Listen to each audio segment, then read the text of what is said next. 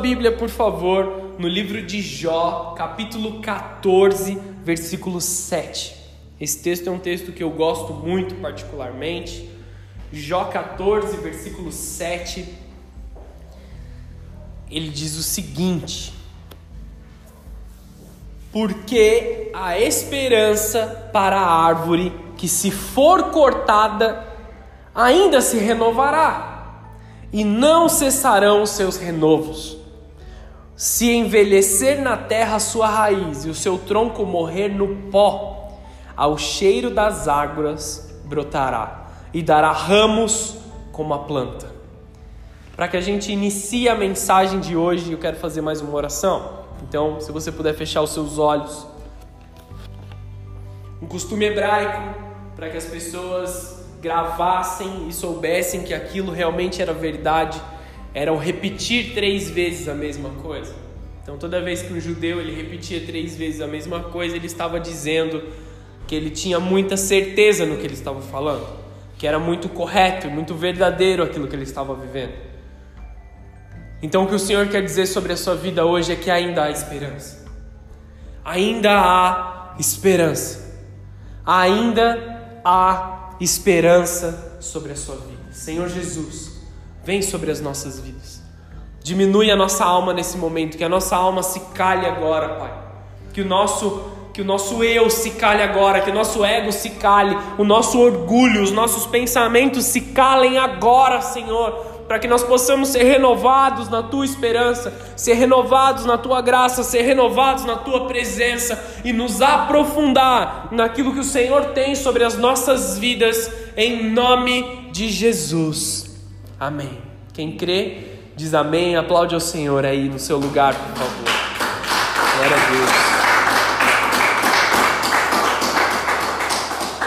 Glória a Deus. Quando se trata de esperança, nós precisamos começar falando sobre relacionamentos. Amém?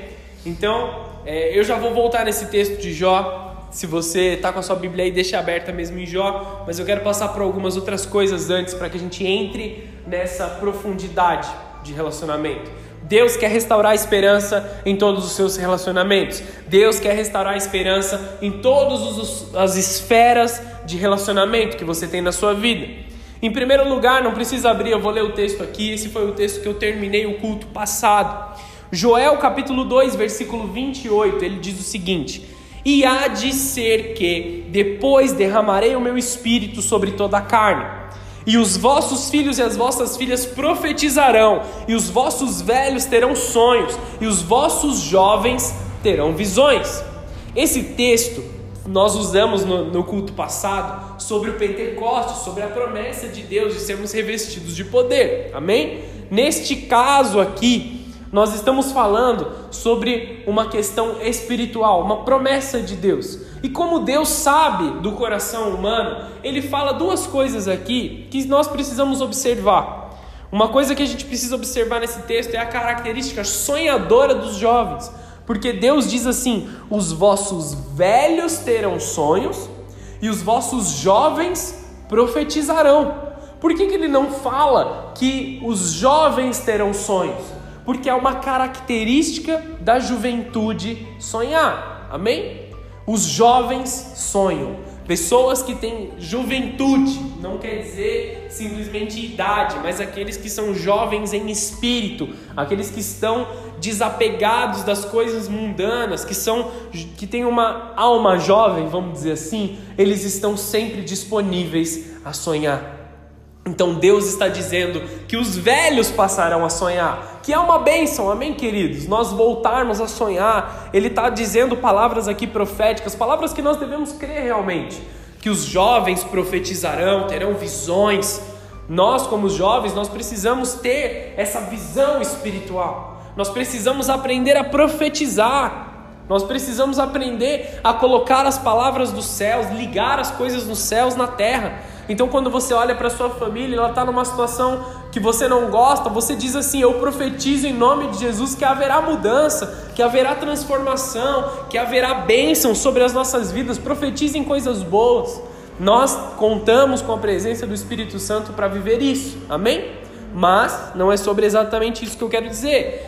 O jovem ele sonha, ele tem planos, ele tem propósitos, ele é desprendido de amargura, principalmente de medos e muitas que muitas pessoas velhas acumulam ao longo da sua vida, pois a sua vida ainda é uma folha em branco. Os jovens têm uma folha em branco na sua vida. Aqueles que já viveram mais tempo, aqueles que sofreram mais em menos tempo, são aquelas pessoas que elas já são mais ressabiadas, já estão um pouco mais amarguradas, têm uma dificuldade maior em confiar no próximo, porque já viveram, já se frustraram, já se amarguraram, têm um medo de se frustrar novamente, têm medo de se relacionar de novo e dar errado, têm medo de ser traído mais uma vez, têm medo de ser é, excluído mais uma vez. Então, a vivência de coisas ruins, a vivência de situações negativas, nos torna de uma certa forma amargos. Amém? Estão, estão todos aqui? É, já uma característica de uma idade mais avançada, uma pessoa que já viveu bastante, ela já se relacionou bastante, ela já se frustrou, é a diminuição da capacidade de sonhar. Então, talvez as pessoas mais velhas, pela, pela dificuldade dos dias atuais, e isso não é uma crítica ou uma afronta àqueles que são mais velhos, pelo contrário, é, um, é um, uma demonstração de amor realmente para que nós possamos deixar essas coisas, é, deixar essa, essa. Me perdi um pouco aqui, pessoal, desculpa. Deixar essa, essa questão de amargura de lado e observar de novo as nossas atitudes, observar de novo a nossa mocidade, como nós nos entregávamos mais facilmente, como nós nos relacionávamos mais facilmente, como nós éramos mais próximos uns dos outros e como a gente planejava e sonhava. Ah, quando eu era jovem, eu tinha vários planos, eu tinha sonho de construir a minha empresa, eu tinha sonho de trabalhar em tal lugar, eu, eu era mais ousado, eu ia, eu fazia, eu pensava, eu sonhava, mas agora eu aceito aquilo que está diante da minha vida. Agora eu aceito aquilo que está é, para mim, aquilo que está parado. Por isso o texto diz: os vossos velhos terão sonhos. Aqueles que estão é, mais velhos de idade voltarão a sonhar.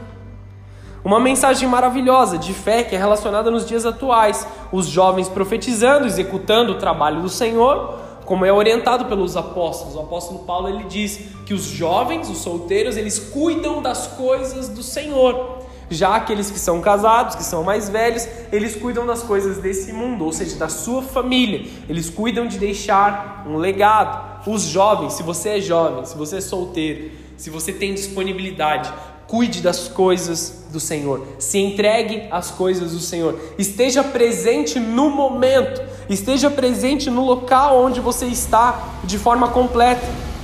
Mas na realidade, nos dias atuais, a amargura está tomando o mundo de tamanha forma, de tamanha, é, tamanho peso que a amargura tem nos dias atuais, que não são só os velhos que pararam de sonhar. Amém, queridos? Os jovens, eles já estão tão amargos, estão tão machucados, que eles não conseguem chegar mais em lugares diferentes. Eles param de sonhar cedo. Eles não conquistam nada, eles se frustram, se machucam, não têm aguentado ouvir um não. Quando ouvem um não, mesmo que seja para o seu bem, mesmo que seja para a sua própria instrução, mesmo que seja para o seu crescimento, eles travam, não querem mais conquistar, começam a se irar, eles não querem evoluir, querem tudo de mão beijada, sem trabalhar, sem se aprofundar, simplesmente cruzam os seus braços e esperam que as coisas aconteçam ao seu redor. Os dias atuais têm deixado as pessoas amargas, as pessoas doloridas, machucadas, tristes.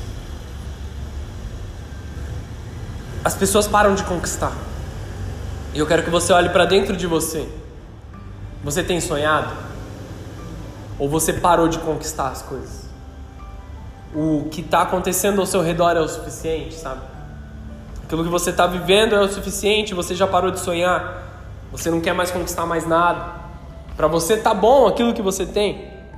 Eu não estou dizendo aqui sobre ser ingrato com aquilo que nós temos. Nós temos que ser muito gratos com aquilo que nós conquistamos, com aquilo que nós sonhamos no passado, lutamos, desenvolvemos e agora nós temos, e agora nós chegamos.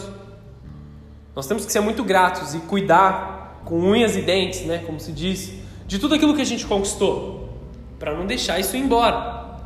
Só que isso não pode ser como um tesouro para as nossas vidas que nós vamos guardar e nunca mais mexer. Mas pelo contrário, precisamos nos desenvolver a todo tempo e ir além e conseguir fazer mais, buscar mais. A amargura e a frustração são marcas de um coração que se endureceu e fechou a porta para Jesus. Então tome cuidado quando você estiver vivendo de forma amargurada, de coração endurecido. Nós precisamos voltar a confiar nas pessoas, voltar a se entregar, voltar a amar da forma verdadeira. Deus vai resgatar a esperança e a vontade de sonhar dentro do seu coração. O foco das nossas obras ou da nossa alegria sempre tem que ser a comunhão com o Senhor. A comunhão com Jesus sendo o foco de todas as coisas. Também não precisa abrir, mas Mateus 7, versículo 20 diz o seguinte: Portanto, pelos seus frutos os conhecereis. Nem todo aquele que me diz Senhor, Senhor entrará no reino dos céus, mas aquele que faz a vontade do meu Pai que está nos céus. Muitos me dirão naquele dia: Senhor, Senhor, não profetizamos nós no teu nome, e em teu nome não expulsamos demônios? Em teu nome não fizemos muitas maravilhas? Então lhes direi abertamente: Nunca vos conheci. Apartai-vos de mim, vós que praticais a iniquidade. Vou parafrasear tudo isso aqui que está acontecendo. Jesus ele está dizendo que vai chegar um dia em que nós passaremos por um juízo. Então imagina aí você passando pelo juízo. Todo mundo que você conhece dentro de uma sala e Jesus é, julgando as obras das pessoas. Jesus no centro. Então as pessoas vêm até Jesus e falam assim: Senhor, eu entreguei cesta básica. Eu, eu dei presentes para as pessoas que precisavam, eu compartilhei o meu pão, eu fazia almoço, entregava para as outras pessoas, eu expulsei demônios, eu pregava, eu tocava lá no louvor da igreja, eu fazia as coisas que todas as pessoas viam, todas as pessoas me aplaudiam. E aí Jesus fala assim: nem todo aquele que diz Senhor, Senhor será salvo. Alguns vão ficar. Se você for buscar na teologia realmente, a Bíblia diz, a Bíblia nos retrata claramente que apenas metade da igreja, daqueles que frequentam a igreja, serão salvos. Por quê? Pela frase que Jesus diz: Vocês fizeram todas essas coisas, mas eu nunca vos conheci. Eu nunca tive relacionamento com vocês. É isso que Jesus está dizendo. Jesus não quer obras.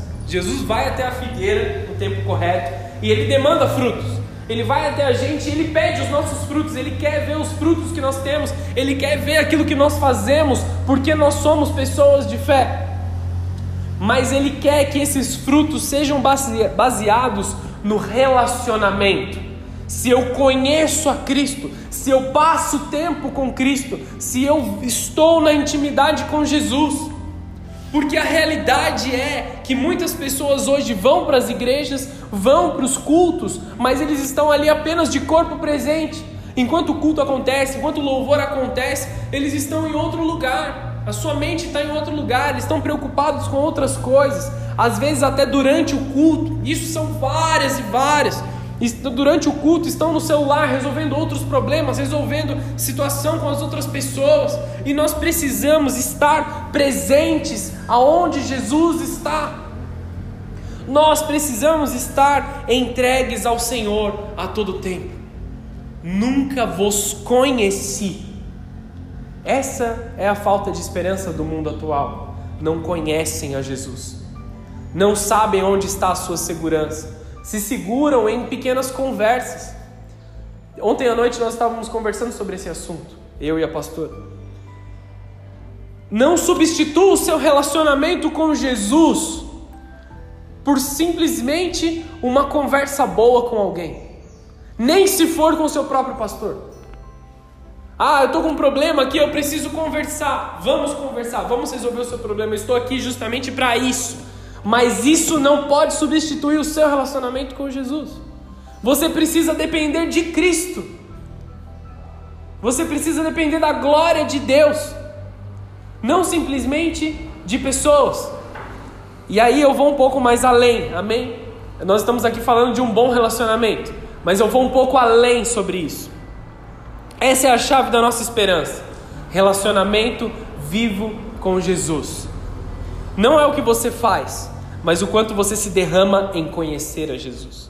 O foco é conhecer a Jesus, não as obras. Intimidade com Deus é o foco do cristianismo e sempre vai ser. Tem que ter oração, tem que ter leitura da palavra. Essa é a fonte de esperança que vai gerar os sonhos dentro de nós. Jesus ele não quer que você simplesmente faça algo. Jesus quer que você se deixe conhecer e busque conhecer a ele. Aí, então, nós podemos dizer essa frase com tamanha força que o apóstolo Paulo é, deixou para a igreja de Colosso. E aí eu peço que você abra em Colossenses capítulo 1, versículo 27. E se você tem aonde anotar aí no seu celular, na sua, numa caneta, papel, eu te aconselho a anotar esse versículo. E você escreve isso na parede do seu quarto, se você puder. Escreve isso na testa para toda vez que você for olhar no, no espelho. E nunca se esqueça desse texto. Quem achou aí diz amém. Posso ler? Amém? Colossenses capítulo 1, versículo 27. Vou lá, vou dar um, dar um tempinho para vocês acharem aí.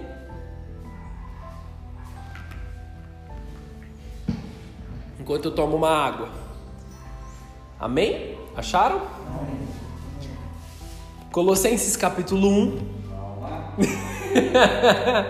o irmão tá pedindo socorro.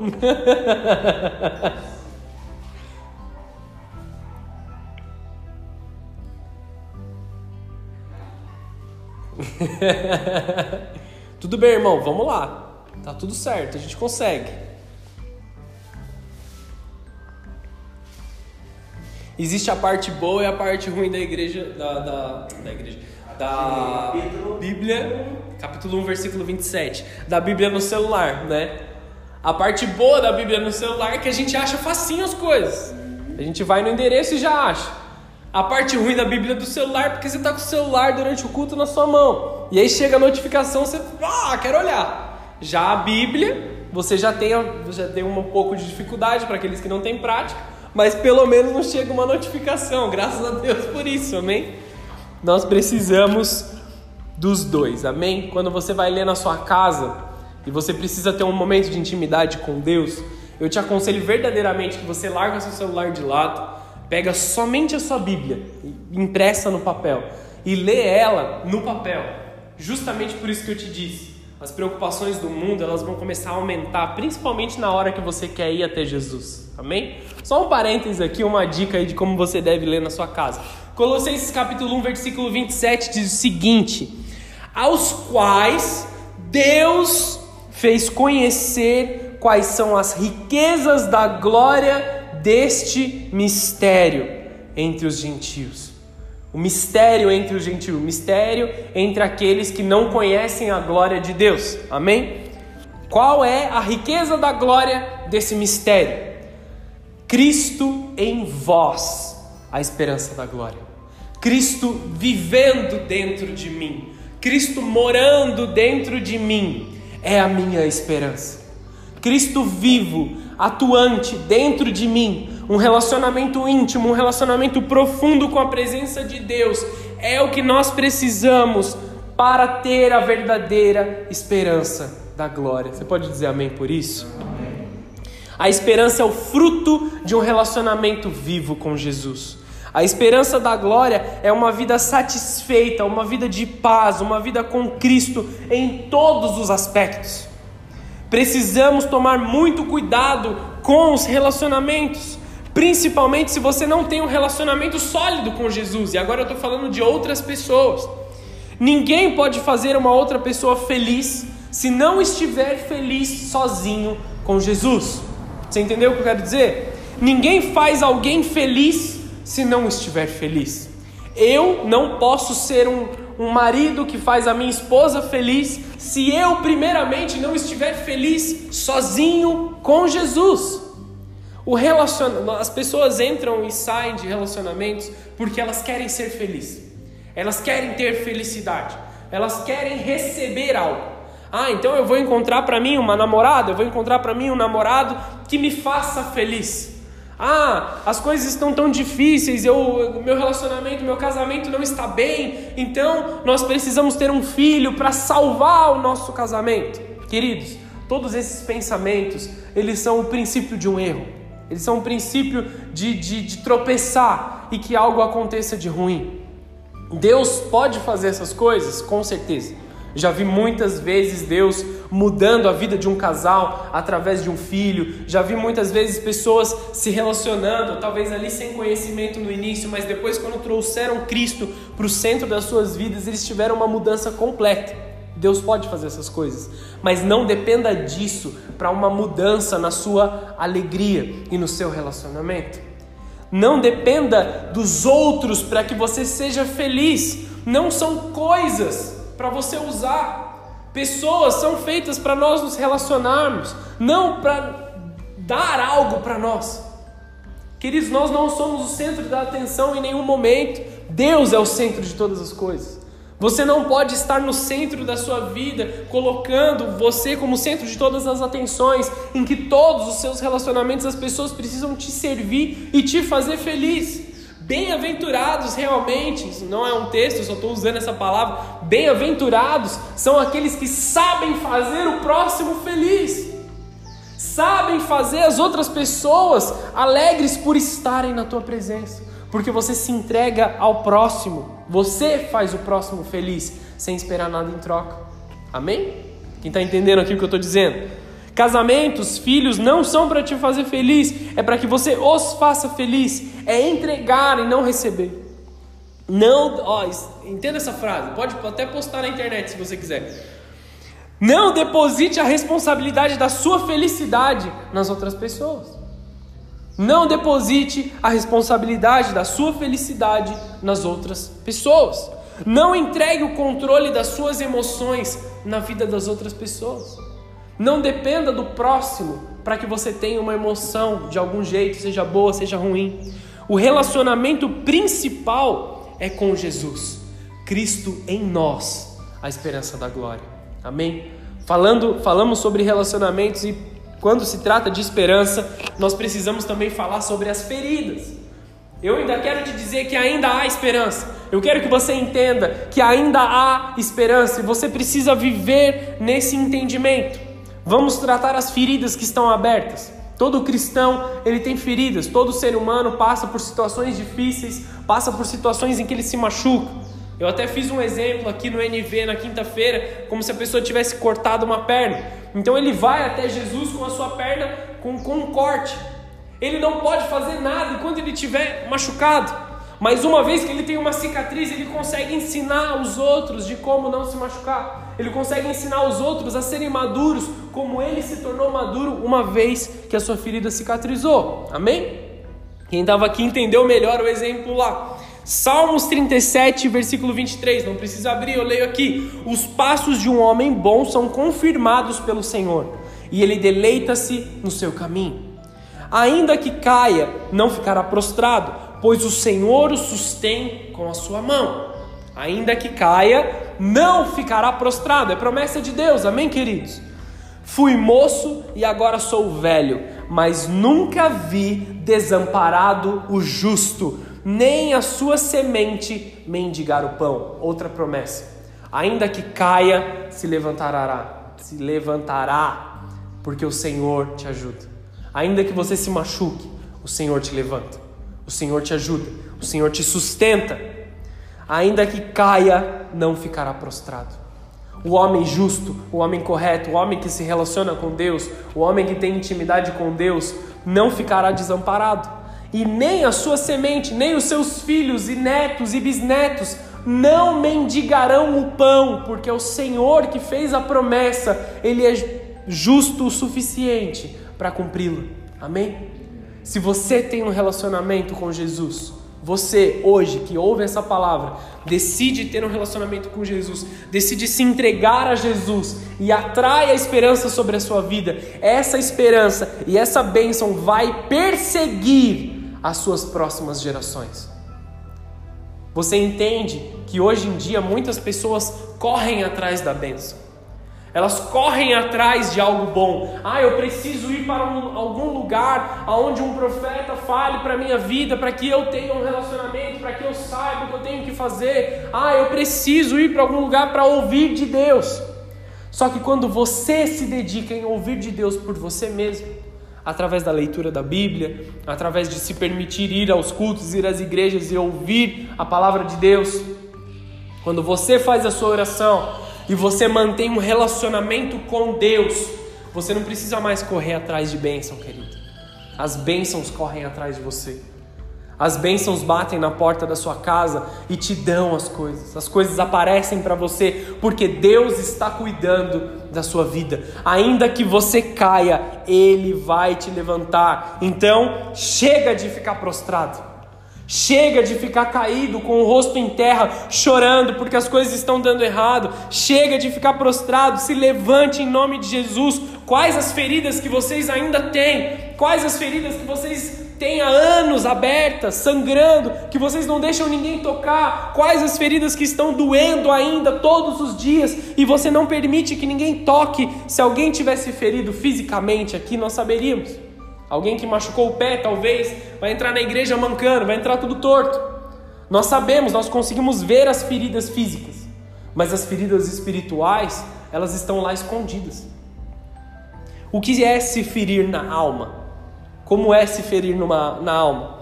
É quando nós sofremos perdas inesperadas, decepções, desemprego, situação de doença na família, más notícias que nos pegam de surpresa quando estamos feridos, tem pessoas que nós, não conseguimos mais confiar. Às vezes erramos e nós não conseguimos nos perdoar. Será que tem alguma área da sua vida que você está prostrado, que você está ferido? Tem alguma área da sua vida que você está rendido, porque você não consegue mais ir adiante? E por estar ferido na alma, existem coisas que você não deixa de fazer, porque não aparenta. A ferida da alma ela não é aparente. Você não deixa de fazer as coisas normais, você consegue andar de maneira adequada, você consegue conversar de maneira adequada, você se relaciona com as pessoas, você faz o seu trabalho, você paga suas contas, você faz tudo normalmente. Mas você esconde uma ferida muito maior no seu espírito, na sua alma. Está machucado, está sangrando, está doendo. No seu interior algo está quebrado, algo está faltando. E este algo é exatamente do tamanho da cruz de Jesus. Você precisa se relacionar com Jesus e resgatar a esperança na sua vida. Resgatar a esperança na sua vida. O inimigo ele tem a intenção que você continue prostrado. Tudo que Satanás puder fazer para te deixar desanimado, ele vai fazer. Tudo que Satanás puder fazer para tocar no seu humor, ele vai fazer. Nós tivemos um dia é, né, essa semana nós tivemos um dia muito difícil. Nosso carro, um caminhão deu ré no nosso carro, amassou tudo lá. Então eu chamei um amigo e acionei o seguro tudo mais, marquei a data lá para o conserto do carro. E até então, ok, foi um momento, foi uma decepção, foi um momento que tirou a nossa paz, mas amém. De repente o carro começa a dar várias falhas, começa a parar, começa a, a, o, o óleo não estava não tava fluindo para o motor, e aí começa a fazer um barulho, e o carro desliga do nada, a gente não consegue mais ligar. Eu falei, meu Deus, vamos chamar o guincho, vamos resolver, vamos levar lá no mecânico. E tipo assim, sabe aquelas coisas que Satanás faz só para te irritar, com vontade? Tudo isso já tinha acontecido. Eu já sabia que eu tinha que ir no mecânico na segunda-feira para arrumar a funilaria. E na sexta-feira eu estava levando no mecânico também para ver a questão do óleo. Só para me irritar, quando o guincho chegou na porta de casa, o pneu furou e pss, murchou na minha cara. Na minha cara, irmão. Eu fiquei com raiva. Aí o, o, o cara do guincho ele desceu e falou assim: já tava. Eu falei, irmão, esse aí é o menor dos meus problemas, querido. Eu já tava tipo assim, meu, que situação doida. Só para tentar me tirar da presença de Deus. E aí foi um dia inteiro tentando resolver coisas do carro, vai no borracheiro depois do fim do dia. Já tava só o pó, todo suado, todo cansado, esperando lá o borracheiro trocar um pneu lá que zoou tudo. Enfim, não vem ao caso. Mas tem dias que Satanás vai fazer de tudo para te tirar da bênção, para te tirar do lugar, para te deixar prostrado, para te deixar desanimado. E você precisa ter um relacionamento íntimo com Jesus. Porque aqueles que não têm um relacionamento com Jesus, nesse dia vão explodir. Nesse dia vão estourar. Esse dia é o dia que vai brigar com todo mundo. Esse dia é o dia que vai explodir com todo mundo, vai voltar para casa, vai chutar o cachorro só porque está com raiva. Nós precisamos ficar atentos, queridos. Nós precisamos saber muito bem aquilo que nós estamos vivendo. Ainda há esperança, mas nós precisamos nos agarrar a essa esperança. Nós precisamos estar próximos da esperança, que é Cristo Jesus. Você pode aplaudir ao Senhor por isso?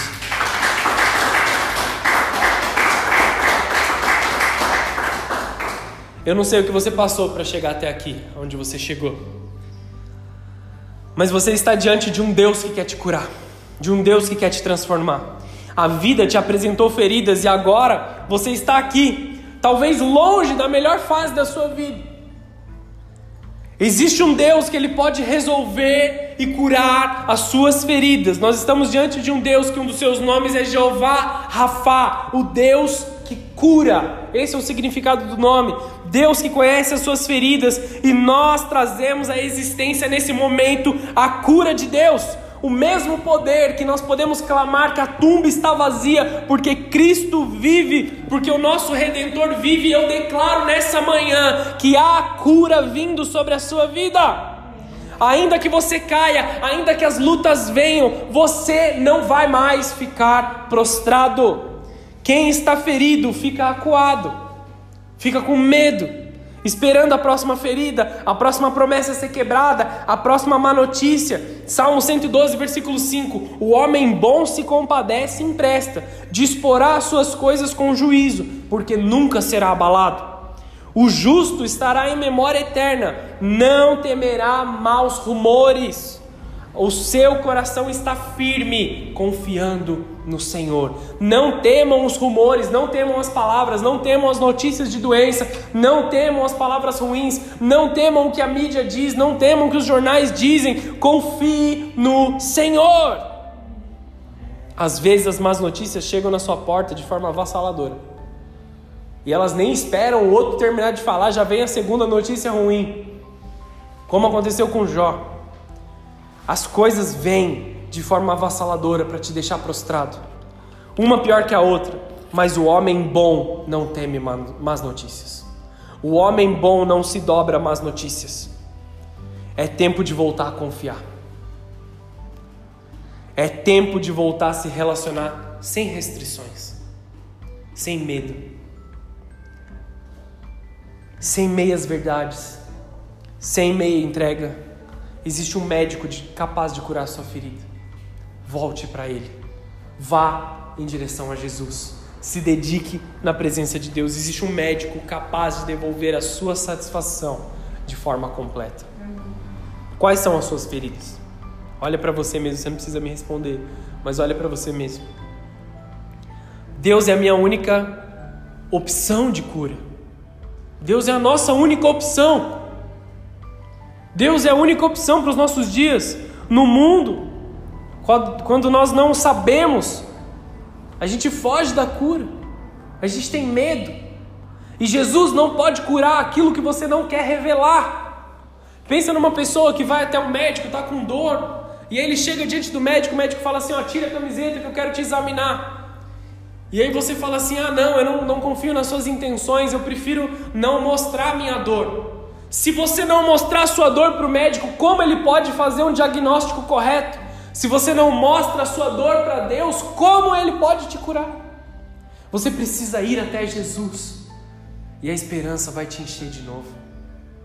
A esperança de dias melhores vão te encher de novo. Creia sobre isso na tua vida. O texto que você pode gravar nessa manhã. é o de Jó, capítulo 14, versículo 7, que nós abrimos o culto.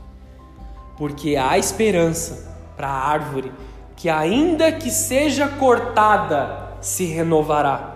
E não cessarão os seus renovos, ou seja, ela vai nascer de novo, e de novo, e de novo, e de novo, e continuará dando renovos, continuará dando pequenos brotos e crescendo cada dia mais, mesmo que a árvore seja cortada. Às vezes você é podado para o seu próprio bem. Você escuta não da parte de Deus. Você escuta palavras de pessoas que te amam, que te instruem a ser uma pessoa melhor. Às vezes as coisas ruins acontecem e cortam partes, partes essenciais da árvore que você é. Mas ela ainda brotará.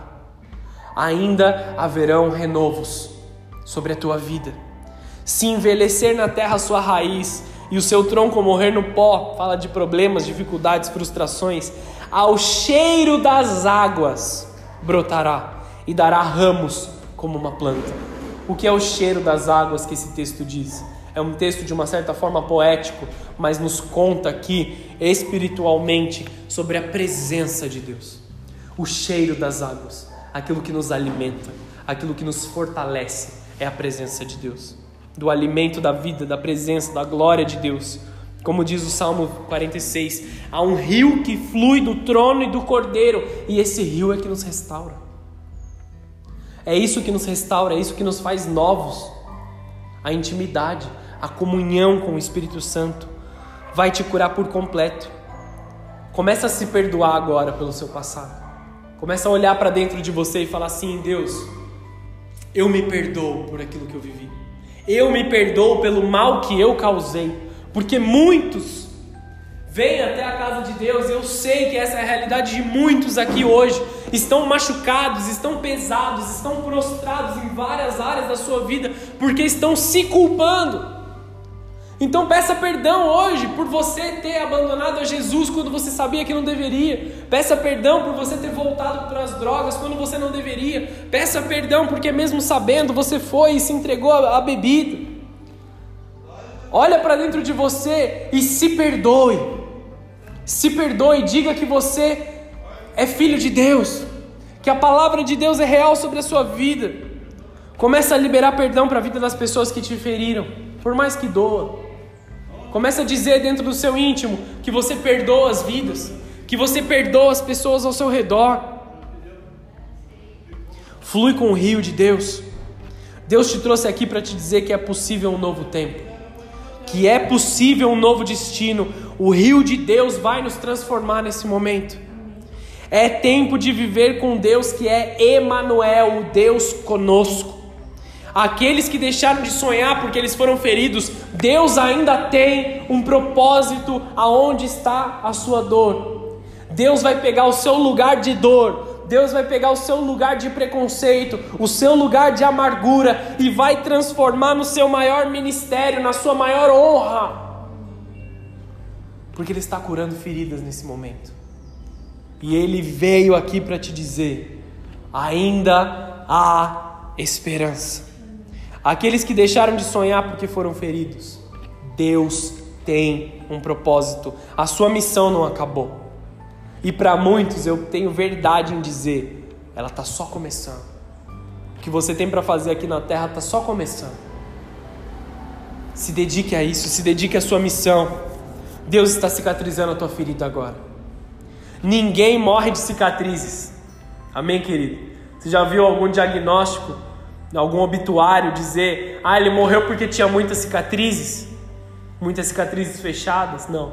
As pessoas morrem de feridas não curadas, mas cicatrizes são o troféu do cristão, são as medalhas do cristão. Eu venci, eu me machuquei, eu feri, mas eu venci, eu estou aqui firme. Eu estou disponível para te ajudar. O local das suas feridas, quando curadas, são bênção para o teu próximo são bênção para a tua família. Você olha para a cicatriz, mas não sente mais dor porque o passado já acabou. Deus está cicatrizando a sua ferida agora. Deus está aqui para curar suas feridas. Quem pode dizer amém por isso? A maturidade do cristão é demonstrada na sua quantidade de cicatrizes. feridas que já foram fechadas e hoje são cura para os outros. Último assunto aqui para a gente encerrar o culto de hoje. Esperança é totalmente relacionada a sonhos. Então você vai sair dessa igreja hoje voltando a sonhar, voltando a crer, voltando a viver as coisas sobrenaturais tendo esperança suficiente para contagiar as outras pessoas. Jeremias 29, 11, palavra do Senhor, promessa do Senhor para sua vida, porque sou eu, Deus está falando, porque sou eu que conheço os planos que tenho para vocês, diz o Senhor. Planos de fazê-los prosperar e não de causar dano, planos de dar a vocês esperança para o futuro. Amém, queridos? Senhor, quais são os seus planos para nós? Chega na sua casa. Chega na sua casa hoje depois do culto. Almoça com calma, se prostra lá e fala assim: Senhor, quais são os seus planos? Eu estou aqui, eis-me aqui, estou disponível. Não tenha medo de sonhar. Ainda há esperança para a sua vida, ainda há esperança para a sua família, para os seus dias, para o seu futuro. Olha o que Jesus fez com os discípulos. João 20, versículo 19. Jesus tinha morrido, ressuscitado, subido aos céus. Amém? E ali ele teve, um, na verdade, um pouco antes de subir aos céus, ele teve um encontro com os discípulos. Os discípulos estavam frustrados, com medo, estavam assustados, porque Jesus havia morrido. João 20, versículo 19: Chegada, pois, a tarde daquele dia, o primeiro dia da semana, e cerradas as portas, as portas estavam fechadas onde os discípulos, com medo dos judeus, se tinham ajuntado. Chegou Jesus e pôs-se no meio deles. Eles estavam com as portas trancadas porque eles estavam com medo dos judeus. Jesus tinha sido morto na cruz, amém? Eu, eu, ele tinha acabado de ressuscitar nesse momento. E aí, no meio deles, ele atravessou a parede, você está entendendo? Tipo, as portas estavam trancadas, janelas fechadas, todos estavam quietos, com medo, numa sala. Então Jesus se põe no meio daqueles discípulos e diz uma frase que ele diz sobre a tua vida nesse momento: paz seja convosco.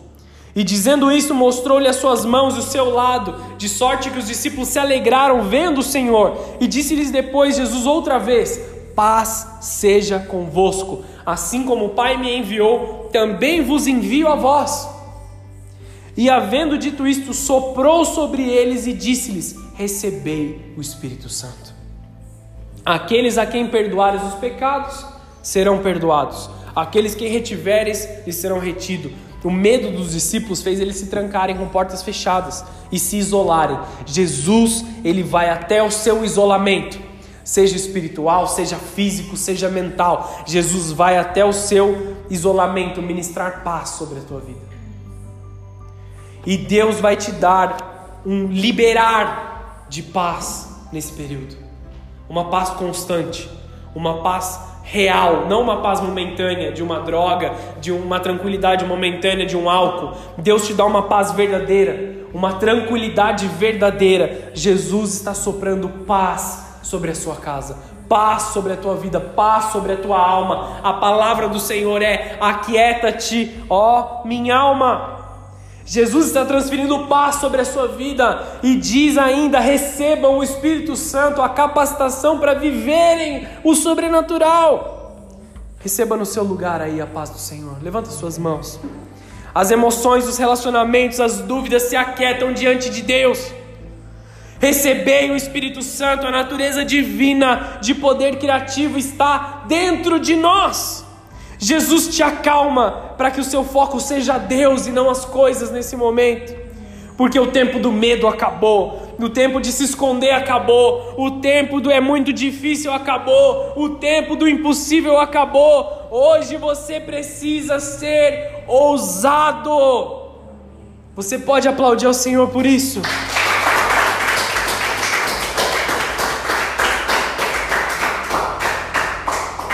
O ano de 2020 foi um ano complicado em vários aspectos. E nós estamos chegando na metade de 2021 e não está mais fácil não, gente. Tá ficando até mais difícil por alguns sentidos. Em todos os aspectos. Mas você permaneceu. Você está vivo. Você está aqui, na presença de Deus. A igreja já fechou e já abriu várias vezes, por decretos, com medo da pandemia. Mas você está aqui. Existe um motivo para você estar tá aqui. Existe um motivo que Deus te trouxe aqui. Porque alguns de vocês talvez tenham acordado e falado: ah, hoje eu não estou afim, hoje eu estou cansado, hoje eu estou sobrecarregado. E pode ser a realidade mesmo. Só que Deus te trouxe aqui hoje para transferir paz nos seus próximos dias transferir paz sobre os seus pensamentos. Uma mudança sobrenatural. Uma mudança genuína. Algo que você nunca viu. E você sabe que você deseja viver. Você sabe que você precisa da glória de Deus. Só Deus sabe o que você sofreu nos últimos dias, ou quem você perdeu, mas Ele te guardou, Ele cuidou de você, pois Ele tem sonhos maravilhosos para a sua vida. Deus quer que você pare de mendigar no mundo aquilo que Ele tem para te dar.